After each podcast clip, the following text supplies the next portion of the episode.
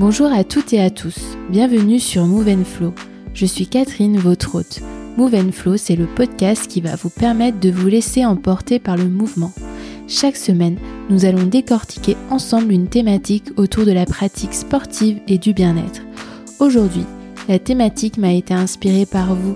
Et oui, j'ai reçu beaucoup de questions de votre part sur les différences entre le yoga et le pilate. Beaucoup d'entre vous sont perdus et je vais tenter de vous éclairer à la fois à l'oral dans ce podcast et par écrit dans un article de blog que je vous invite à aller enregistrer si vous souhaitez le relire en temps et en heure. J'espère que vous sortirez de cette écoute et de cet article avec plus d'informations. Si besoin, je serai là pour vous guider par commentaire. À vos casques, bonne écoute. Comme je n'étais pas satisfaite des éléments que j'ai trouvés sur Internet pendant mes recherches, j'ai décidé de faire appel à des expertes du sujet, nos chers professeurs. Je vous emmène avec moi à la rencontre d'Alice, professeure de Pilates, de Camille, professeure de yoga, et de Maëlie, qui est à la fois professeure des deux disciplines et de la fusion des deux qui s'appelle le Yoga Lights. Je crois que justement Alice, la professeure de Pilates, me rejoint sur ce point. Quand je me suis renseignée un petit peu sur Internet, j'ai regardé ce qui avait été écrit à ce sujet. J'ai trouvé que c'était souvent très survolé et voire un peu faux. Des choses un peu toutes dites comme ça qui sont fausses. Et tout est à vraiment à, à approfondir. En effet, j'ai même remarqué que chaque vision et chaque casquette de chacune des trois professeurs a permis aux éléments que j'avais listés dans le brouillon suite aux recherches sur Internet d'être enrichis, voire même bousculés. Je vous invite donc à nous suivre dans cette analyse en profondeur. Avant de démarrer l'une des deux pratiques, beaucoup de futurs élèves se demandent quelle est la différence entre le yoga et le pilate. Ce questionnement est légitime car certaines similitudes existent entre les deux vous n'allez certainement pas être étonné quand vous allez apprendre que Joseph Pilate, l'inventeur de la pratique du même nom, était un fervent adepte de yoga. Pour développer sa méthode, il s'est beaucoup inspiré des postures asana de yoga. Mais justement, quels sont les éléments qui lient le yoga et le pilate? Alice, professeure de pilate, nous apporte quelques premiers éléments de réponse. Euh, le fait qu'on pratique sur un tapis, dans un petit studio, sans impact, le fait de coordonner ses mouvements avec la respiration, souvent dans un cadre silencieux. Les muscles ne gonflent pas. C'est vrai que ça, c'est un point commun sur les deux pratiques, c'est qu'on ne va pas sortir avec des gros muscles, qu'on porte pas de poids. De son côté, Maëlie, professeure de yoga lat, la fusion entre le yoga et le pilate va un peu plus loin en mettant le doigt sur une des explications qui font que ces deux pratiques soient si souvent associées. Je vois ça comme euh, deux disciplines, du corps et de l'esprit. Ce sont des méthodes euh, qui ont des bienfaits et psychologiques euh, et physiologiques parce que bah, c'est bien connu, elles permettent de gérer son stress, de soulager certains maux, de mieux dormir et voilà, la liste est encore longue. Clairement aussi les deux, elles, elles, travaillent le corps dans, dans sa globalité via et, et, grâce en fait une, une, réelle conscience corporelle qui est développée grâce à ces deux disciplines. Euh, les deux, on va avoir et du renforcement et des étirements. Mais donc comme je disais, euh, c'est dans, dans la globalité du corps, donc c'est aussi travailler de manière plus plus saine, si je peux dire entre guillemets. Et euh, en développant cette conscience corporelle, bah, ça permet de, de, bouger, de pratiquer sans se blesser, en se faisant du bien et en, comprenant, en comprenant vraiment ce qui fonctionne euh, pour notre corps euh, et ce qui fonctionne moins bien. dans les deux aussi, bah, surtout moi c'est ce que j'ai pu voir dans mes formations, hein, on respecte, on suit un, un séquençage. Voilà, c'est pas du freestyle, on fait pas un cours comme ça. Dans le Pilate, il y a six principes à respecter et on a un séquençage euh, également. Pour le pour le yoga, bah c'est pareil. On va avoir un échauffement. Après, il y a les salutations au soleil, il y a un flow euh, plus général. Euh, donc pour ça, elle, se retrouve quand même. Après, le fait aussi qu'elle qu'elle s'adresse à un public très varié, très large. Ça part bah, des enfants. comme je disais, hein, moi je pratique des petits Montessori de 3-6 ans hein, pour le yoga. Pour le pilates, je commence à 7 ans. Euh, ça s'adresse aux adultes, aux seniors, aux gens en bonne santé, mais aussi en moins, en, moins bonne santé qui, présentent des blessures. Moi, je donne des cours euh, euh, de pilates machine à des personnes qui ont des prothèses de hanche, qui ont, des tendinites. Euh, donc, c'est super intéressant pour ce côté-là.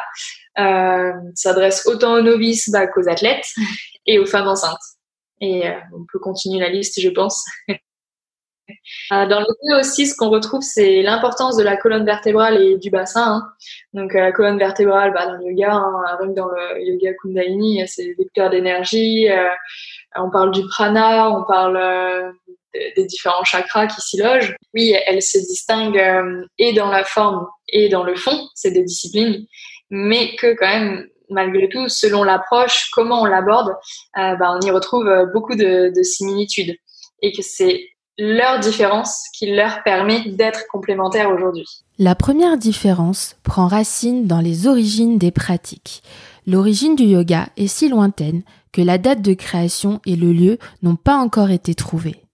Ainsi, l'origine va varier d'une source à l'autre en fonction des différentes découvertes. Pour l'heure, nous sommes sûrs que la pratique date d'au moins le IIIe siècle avant Jésus-Christ et qu'elle a été inventée en Inde. Le mot yoga vient du sanskrit, la vieille langue indienne, on pourrait dire que c'est un peu comme le latin de la langue indienne, et le yoga prend essence dans le mot yug qui signifie unir, relier notamment le corps et l'esprit. De son côté, le Pilate a repris le nom de famille de son créateur, Joseph Pilate. Souffrant dans son enfance d'asthme, de rachitisme et de fièvre rhumatismale, ce dernier a commencé à étudier l'anatomie et le mouvement tout en explorant différentes pratiques sportives où il excelle.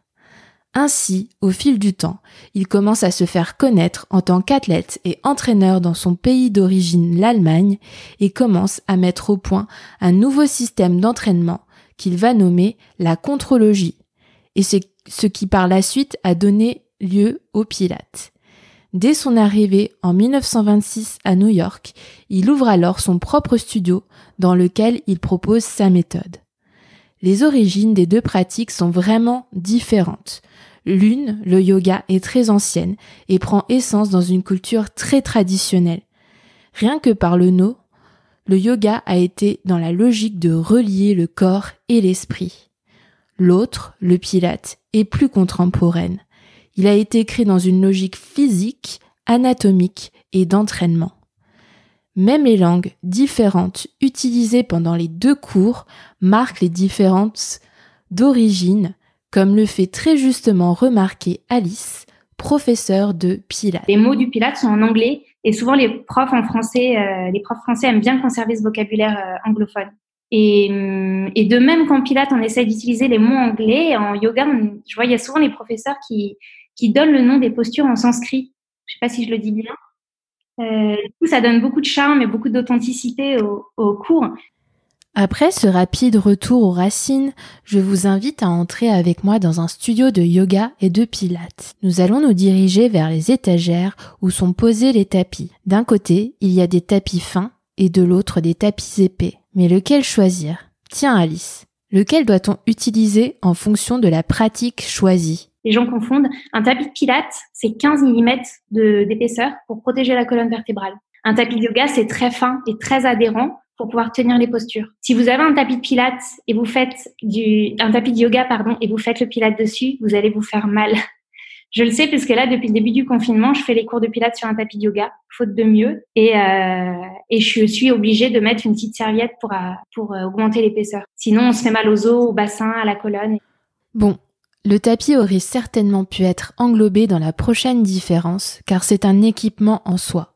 Cependant, je trouve que c'est vraiment un point important à garder à l'esprit et beaucoup trop de personnes se trompent encore. En plus, autour des autres équipements, il y a une vraie question de fond que Camille, la professeure de yoga, exprime très bien. En fait, au yoga, t'as pas vraiment d'accessoires. Moi, franchement, j'ai commencé le yoga, j'avais pas d'accessoires et à force, quand j'ai passé la formation et tout, j'ai découvert les blocs, mais moi, j'ai jamais utilisé de blocs parce que j'étais déjà souple.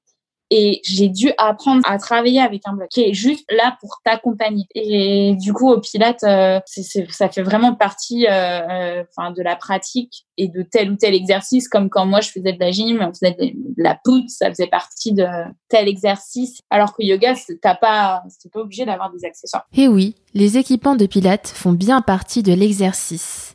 Et Alice, la professeure de Pilates, va même plus loin le pilate à l'origine se pratiquait sur machine. Donc il y a en machine on a le réformeur, le Cadillac, chaise, barrel ou euh, spine corrector. Mais en général la plus connue c'est le réformeur. Euh, on peut aussi avoir des petits accessoires comme euh, un Swiss ball, un Magic Circle, euh, des TerraBand. Mais voilà c'est la grosse différence c'est que quelqu'un qui veut vraiment pratiquer le pilate et pour moi selon moi après c'est que mon point de vue un bon professeur de pilate a une formation machine. Et je pense pas qu'on puisse vraiment saisir le pilate en ayant fait seulement une formation tapis puisqu'on comprend beaucoup de choses avec son corps quand on a travaillé sur les machines. Après cette explication très claire, Alice ajoute même Moi qui suis une grande fan de, yoga et qui enseigne le pilates depuis quelques années, euh, j'adore en fait euh, faire du yoga sur les machines, faire des postures de yoga sur les machines, parce que ça aide en fait. Les machines, elles, elles permettent de trouver un certain alignement ou un peu plus d'étirement dans le corps. Et du coup, c'est assez rigolo de, de mixer. Il y a pas mal de profs qui font ça sur Instagram. C'est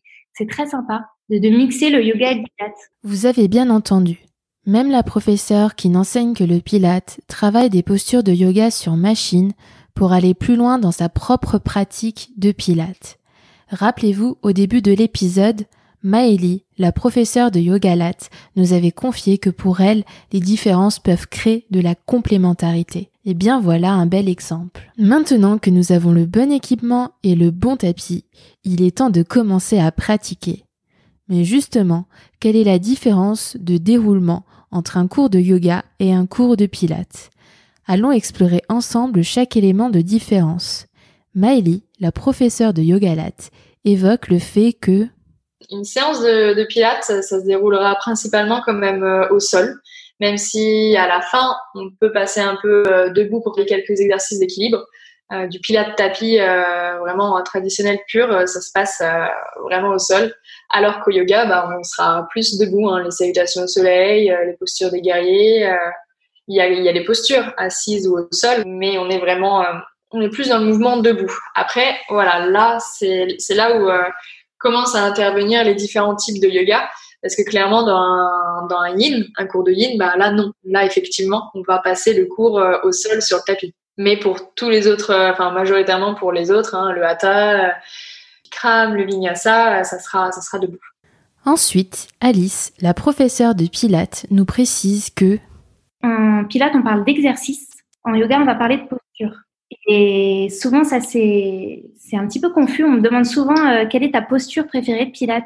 Je vois même sur des, très bons sites de, de Pilates, des, des, bons magazines. Et c'est un peu délicat de répondre puisque pour moi, la définition de Pilates, c'est le corps en mouvement. Comment je bouge, comment je vais dans une position est plus important que la position finale. Par exemple, si tu prends un bridge, un pont classique, c'est l'articulation de la colonne que l'on surveille et pas le pont en soi. On s'en fiche. Mais on veut regarder comment la personne va bouger pour aller dans son pont et pour revenir. Donc on parle plus de série d'exercices avec un corps presque toujours en mouvement et pas de posture. Donc en exercice, on va trouver, je sais, je donne des exemples, mais il y a le 100, roll-up, leg circles. Voilà, c'est pas des choses figées, c'est vraiment le mouvement. Et du coup, en yoga, on parle plus de posture ou de asana. Et pour passer du posture à l'autre, c'est vrai qu'il existe des transitions, des enchaînements, un petit peu comme la salutation au soleil. Mais la finalité en soi, mais ça sera validé par la, la professeure de yoga que tu as, tu as interviewé, la finalité en soi, c'est plutôt la posture. Oui, Alice, c'est un bon parallèle, car Maëlie la spécialiste des deux disciplines l'évoque également. Et ainsi, nous pouvons enchaîner sur la cinquième différence qui est la rigueur dans l'alignement. Camille, explique-nous tout. On a bien évidemment des postures à faire et on sait comment il faut les faire. Donc, les bons alignements, il y a tel ou tel alignement à suivre pour bien faire la posture et du coup, euh, bien, bien la réaliser.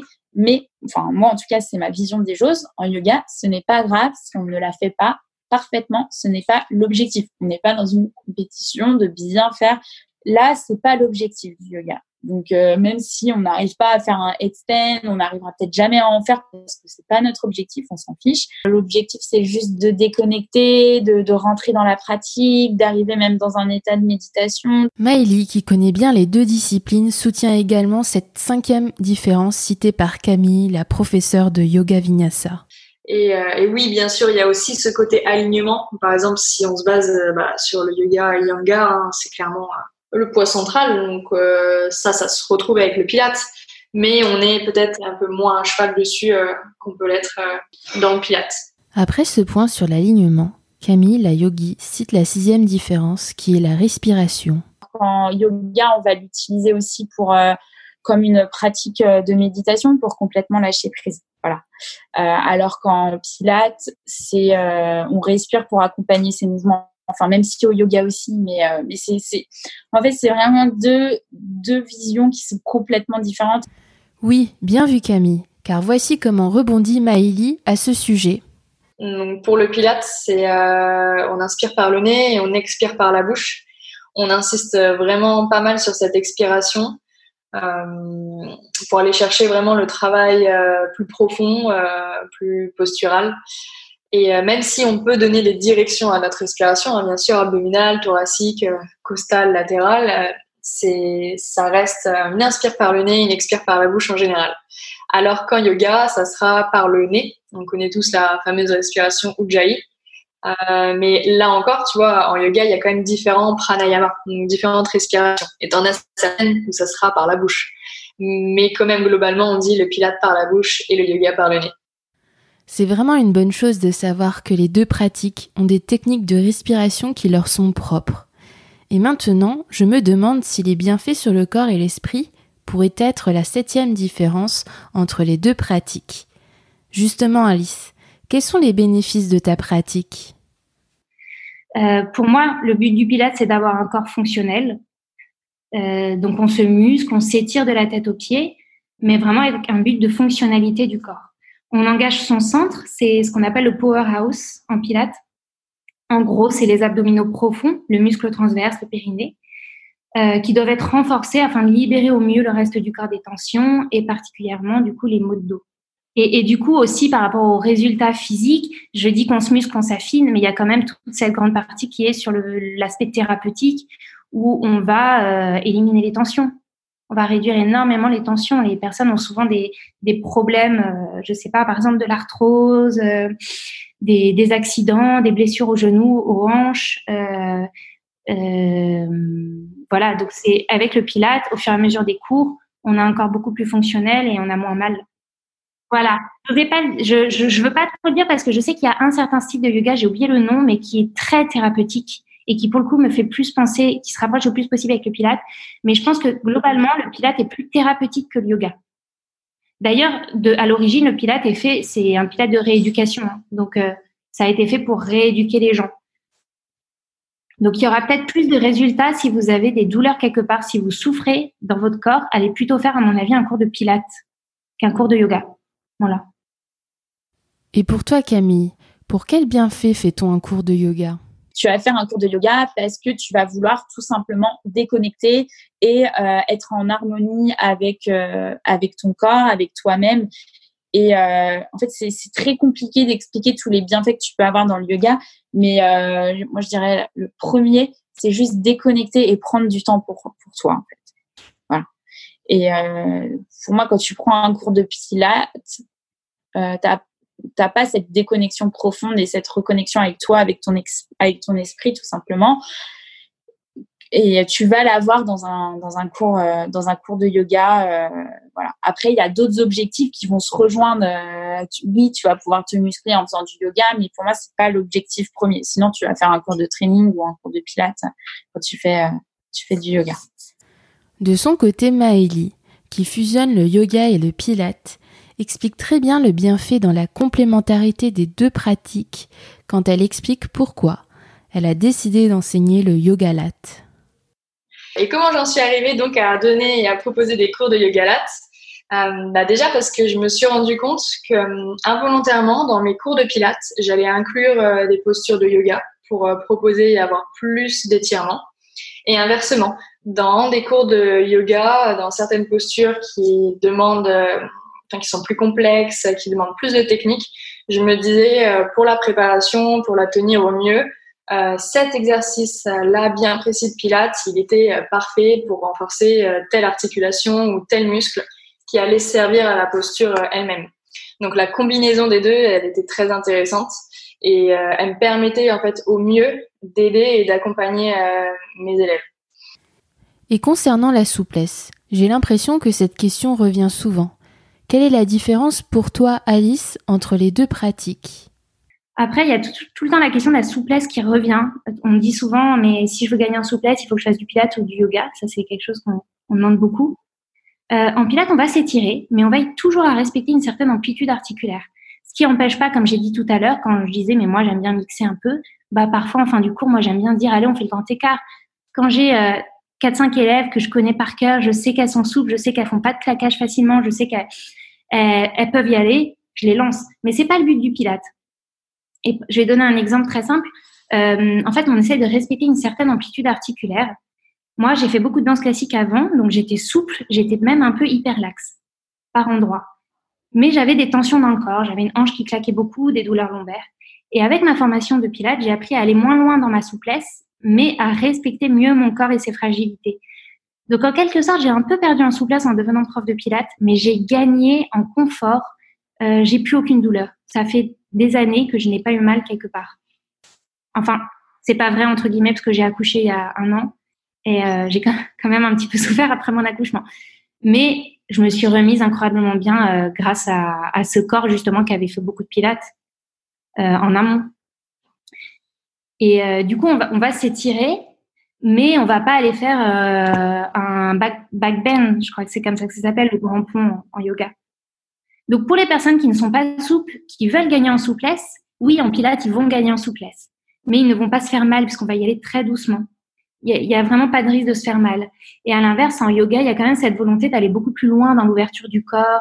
Il y a des postures qui sont vraiment acrobatiques. On le voit aujourd'hui sur Instagram. Si on n'est pas des anciens gymnastes, je vois pas comment quelqu'un peut faire ça. Mais bon, je crois qu'il faut vraiment être patient pour bénéficier des bénéfices de chacune des deux pratiques. N'est-ce pas, Alice? Le yoga comme en pilates, c'est on parle de routine. Donc il ne s'agit pas d'en faire de temps en temps et de se dire tiens, j'ai fait du yoga, mais non, il faut être régulier dans sa pratique, il faut répéter tout le temps les mêmes mouvements, encore, encore et encore. Euh, et je trouve que dans une société où on vite, on scrolle sans cesse, c'est sympa de scroller sur son Instagram, de voir des filles qui font des super postures du yoga, c'est canon, euh, des filles qui ont des abdos, super bien dessinés par le pilate. Mais euh, c'est pas juste Instagrammable. Moi, j'aime bien mettre des photos sur mon Instagram, mais derrière, je pratique tous les jours, tous les jours, tous les jours, tous les jours depuis des années.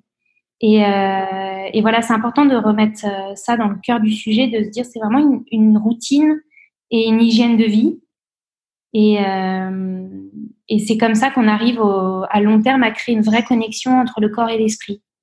Après cette partie assez approfondie autour des bienfaits, je vous propose d'écouter Camille, la yogi, qui va nous parler de la huitième différence qui est Pilates, c'est une euh, discipline sportive euh, qui est seulement focus sur ton corps principalement, alors que le yoga, c'est une discipline qui est pas sportive, qui est une discipline qui inclut un aspect euh, physique, donc qui peut être assimilé à une pratique sportive, mais qui n'est pas sportive, donc qui allie tout ce qui est corps, mais aussi esprit. Toute cette partie un peu spirituelle, on ne l'a pas dans Pilates. Maëlie, l'enseignante des deux pratiques, va même plus loin en nous expliquant comment les professeurs de Pilates sont formés et également comment ils perçoivent le côté sportif du Pilates. C'est intéressant, tiens, tu vois, que, tu me dis ça et que tu t'es renseigné là-dessus et que tu as vu, que tu as lu que le Pilates il était considéré comme un sport parce que nous, quand on a passé notre CQP, là, la, certification euh, euh, pour, euh, pour enseigner le Pilates légalement en France, et les,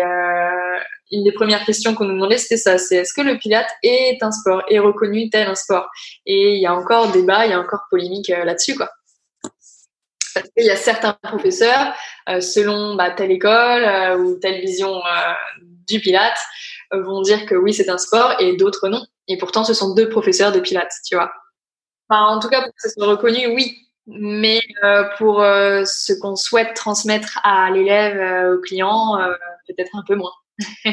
Parce que clairement, c'est pas c'est pas un cours de fitness. Comme moi, je veux dire, euh, quand j'ai des élèves euh, qui prennent un cours de pilates en club de sport et qui viennent après prendre un cours de pilates euh, dans un studio qui est dédié soit au yoga, soit au pilates, ils me disent ah mais en fait, j'avais pas du tout compris et je voyais pas du tout que c'était ça un cours de pilates.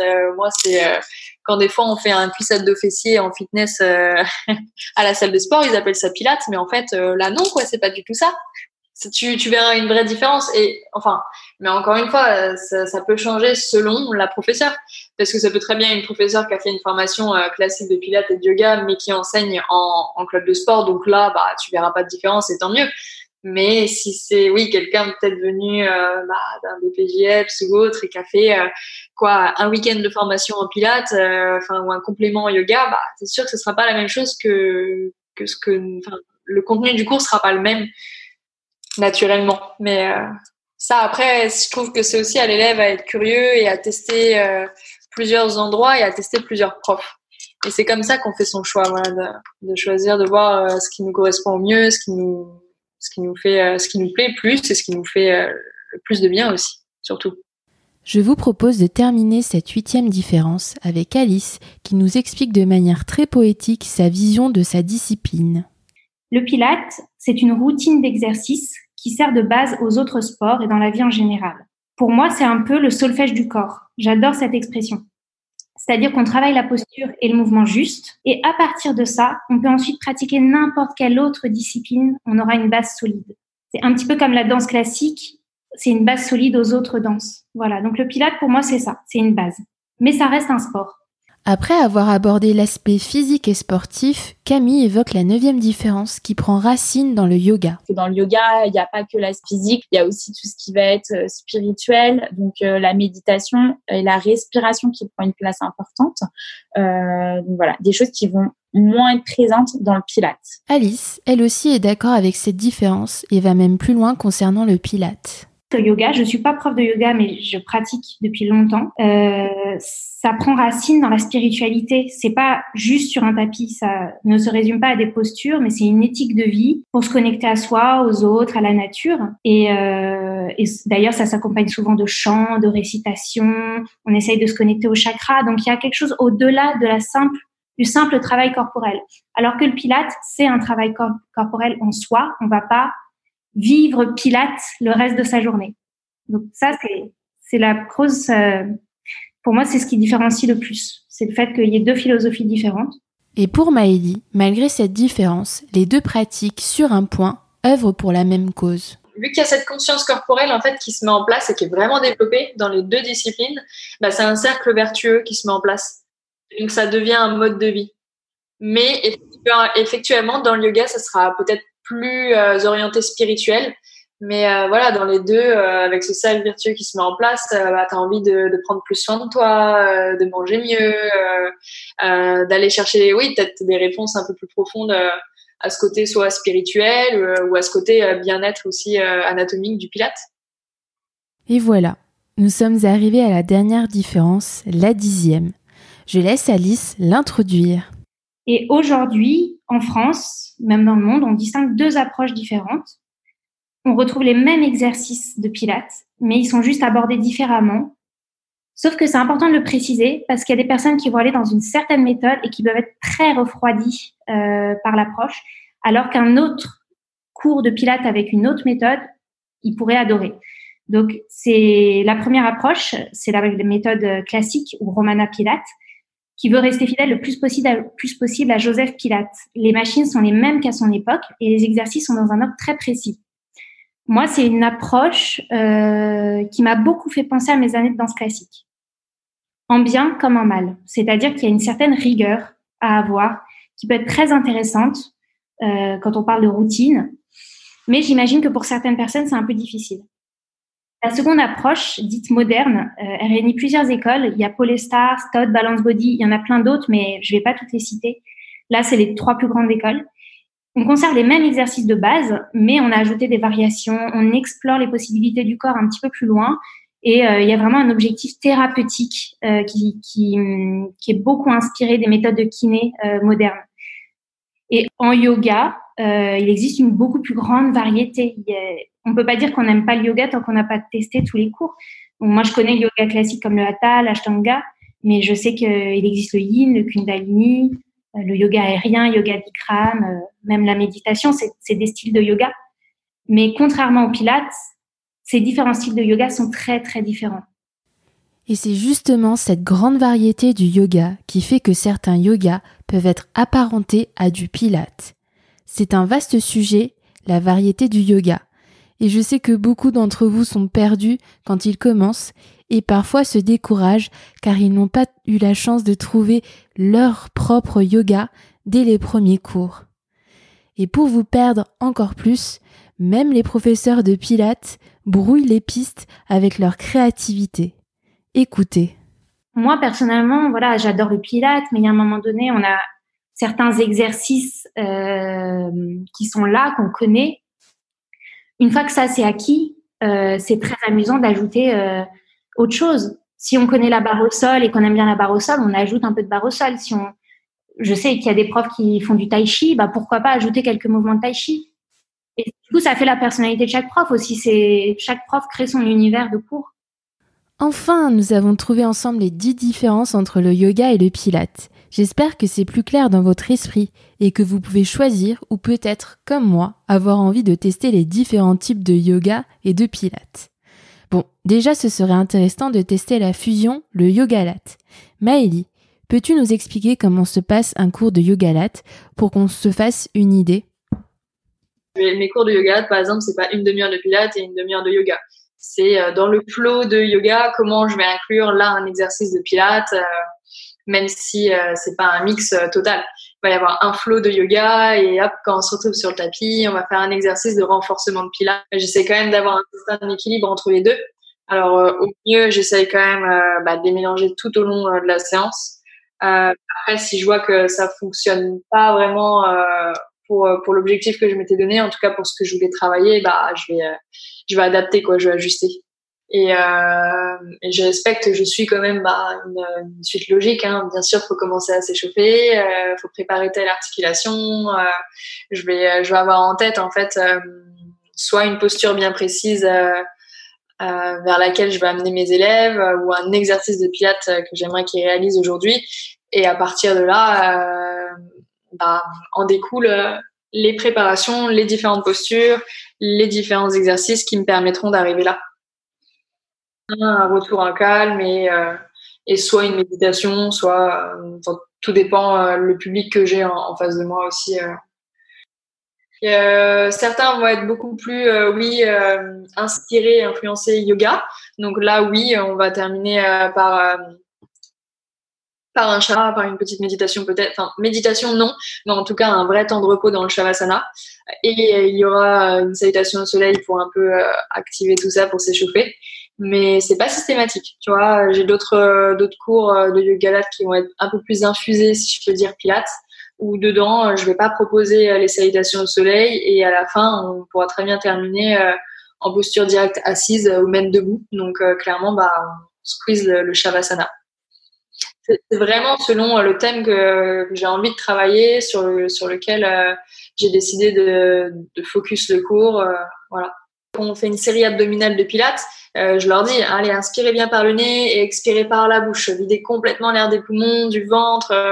ça, oui, je vais insister que c'est vraiment par la bouche. Alors que, voilà, quand on va repasser debout dans un flow de yoga, on reprend la respiration par le nez on va pas rendre ça euh, trop compliqué euh, pour les élèves. Hein. Je veux pas leur imposer de ramener, enfin d'acheter et un tapis de pilates et un tapis de yoga. Euh, un cours de yoga là, ça peut très bien se réaliser sur un, un cours de, de yoga, euh, parce que dans mon cours de yoga là, je vais éviter d'inclure euh, les exercices de pilates qui demandent à avoir absolument ce tapis épais, comme le rolling like a ball, où on roule sur la colonne vertébrale. Bah clairement, on va, on va pas le retrouver dans mon cours de yoga là, quoi. Euh, et, euh, et, dans un cours de yoga lat, en général, j'ai pas recours aux, accessoires. Euh, c'est vraiment un, un, flow en continu et euh, je vais pas, je vais pas proposer dire voilà aujourd'hui on va travailler avec le Magic Circle pour le Pilate, mais préparer votre votre sangle de yoga pour travailler telle posture. Non. Après, si je fais des cours à thème bien précis et que je veux travailler une posture en particulier, que j'ai besoin de briques, enfin je sais que ça va servir aux élèves, oui. Alors je vais je vais préparer des briques ou autre. Après tout dépend aussi d'où je me trouve pour donner ce cours de yoga lat. Euh, si je, si c'est dans un studio de, de yoga, qui ont des briques, bah oui, je vais pouvoir les préparer à côté des tapis. Ça pourra toujours servir aux personnes dans la, dans la partie euh, yoga, en fait. Mais euh, voilà, là par exemple, tu vois, pendant le, le confinement, je proposais mes yoga lats, c'était à la maison, il n'y avait pas besoin, pas besoin d'accessoires euh, et le tapis de, de, yoga suffisait amplement. Maëlie, tu m'as donné envie de tester. Mais est-ce que le yoga lat est accessible à tout le monde? Est-ce qu'on doit déjà avoir fait du pilate ou du yoga pour venir à tes cours de yoga lat Ah oui, ah oui, oui, franchement, vraiment, ouais. Euh, vraiment, en tout cas, pour mes cours de yoga lat à moi, oui. Oui, parce que bah, surtout là, ce que je propose en live, hein, c'est vraiment au niveau intermédiaire. Euh, mon vocabulaire, euh, est clairement adapté à des personnes qui ont déjà eu euh, et déjà fait du pilate et du yoga. Euh, parce que là, même dans l'enchaînement du, du flow du yoga euh, dans la salutation au soleil, euh, je vais pas rester là à donner beaucoup de précision, beaucoup d'infos, ça s'enchaîne. Donc, il vaut mieux avoir déjà pratiqué, être habitué un petit peu à ça pour se permettre bah, de faire plaisir et de, bouger sans risque, quoi, sans se faire blesser, sans se blesser, pardon. Et pareil pour le pilate, quoi, je vais avoir un, vocabulaire adapté, donc euh, des fois ça peut surprendre si on n'a jamais pris un cours de pilate et, qu'on entend ce vocabulaire très anatomique euh, ou autre, ça on peut être là, mais on peut se dire mais, mais qu'est-ce qu'elle raconte? Et d'ailleurs, le yoga lat pourrait être un petit pas que pourraient faire les yogis vers le pilate et vice versa. Camille, la professeure de yoga, nous partage son expérience de la fusion et ben moi le pilates j'ai accroché moyen le yoga là j'ai plus accroché parce qu'il y avait cette approche yoga mais c'est encore quelque chose qui est spécifique je trouve. Nous avons terminé avec ce tout premier épisode. Merci à Alice, Maëlie et Camille d'avoir pris le temps de préparer cet épisode avec moi. Je vous mets dans la description de l'épisode les informations pour que vous puissiez les découvrir et les rencontrer. J'espère que vous avez appris des choses. Moi oui, beaucoup et que vous allez pouvoir les utiliser pour choisir, affiner ou explorer. À très vite pour de nouvelles thématiques qui vont vous faire bouger. Je laisse le mot de la fin à Miley qui revient rapidement sur la grosse différence à avoir en tête, la variété du yoga. Vinyasa, c'est des flots, ça s'enchaîne. Le yin, clairement non, hein. on est sur le tapis, euh, c'est des étirements profonds. Donc c'est ça aussi qui est dur à, mettre parallèle avec le Pilate qui, lui, bon, lui, il est, propre à lui-même. Hein. il n'y a pas différents types comme, comme le yoga. Et, euh, et du coup, euh, voilà. Du coup, des grosses différences qu'on pouvait noter des fois avant entre Pilate et yoga, et ben la frontière s'est un petit peu effacée entre les deux euh, dû à ces nouvelles formes de yoga qui sont apparues, tu vois. Et tu as bien vu, même moi, quand j'ai dû te donner les différences, les similitudes, c'est c'est compliqué c'est compliqué parce que c'est profond et c'est un sujet, euh, pas sans fin, mais il y a, y a, tellement de choses à dire. Et, comme je te disais, dans certaines différences, au final, même dans les différences, on peut retrouver certaines similitudes et inversement. Donc euh, parfois, ça rend, bah, ça rend difficile à expliquer et ça peut être un peu ouais farfelu et partir un peu euh, dans tous les sens. Mais mais bon, après, je pense que si l'élève déjà il, il il entend ça et qu'il pratique, bah il le comprendra.